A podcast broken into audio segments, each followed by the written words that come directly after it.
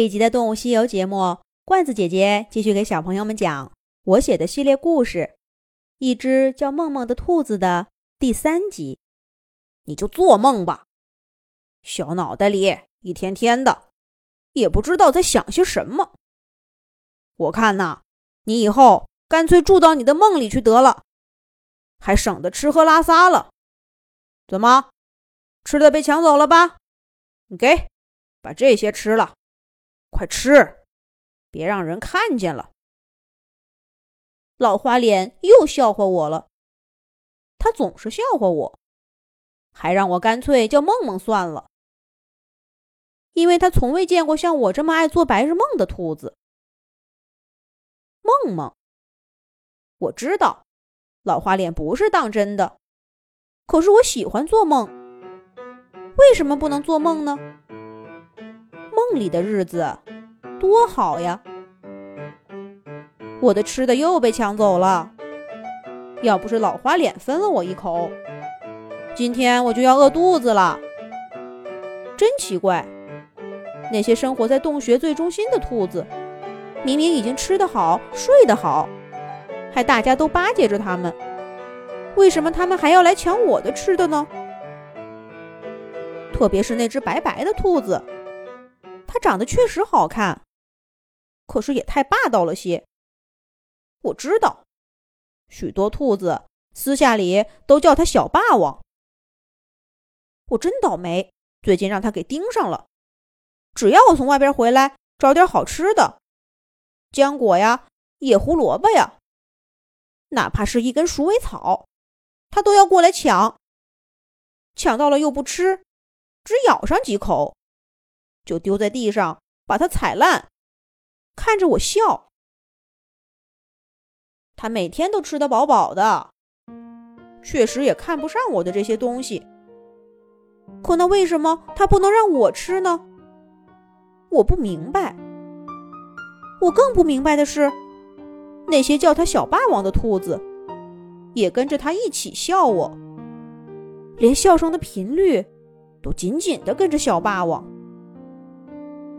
我要上去打架，根本不用小霸王动手，那些兔子就先上来揍我。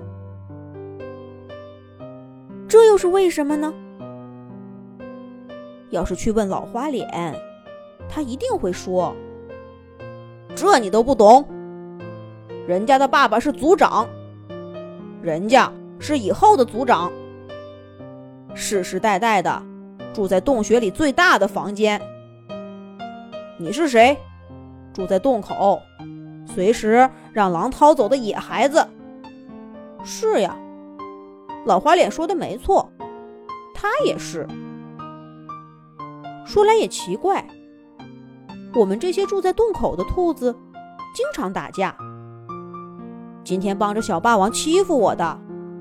就有好几个是我的邻居，他们讨好起小霸王来，比那些住在洞穴深处的还要卖力呢。有一个甚至跳到我背上来，揪我的耳朵。要不是这个样子把小霸王给吓着了，他还不肯罢休呢。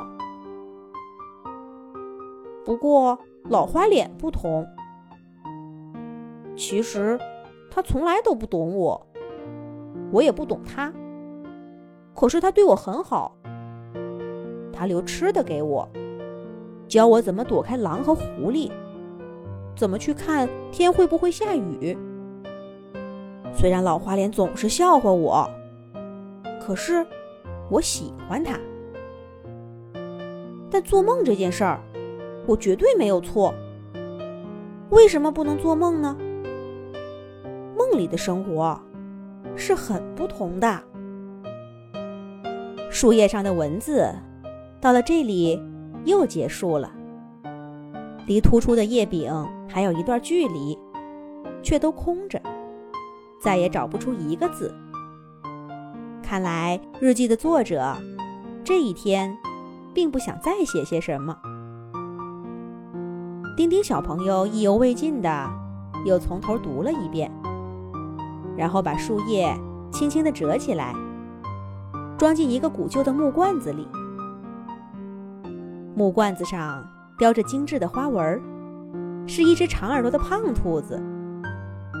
那是丁丁在老宅子的旧物里翻了半天才找出来的。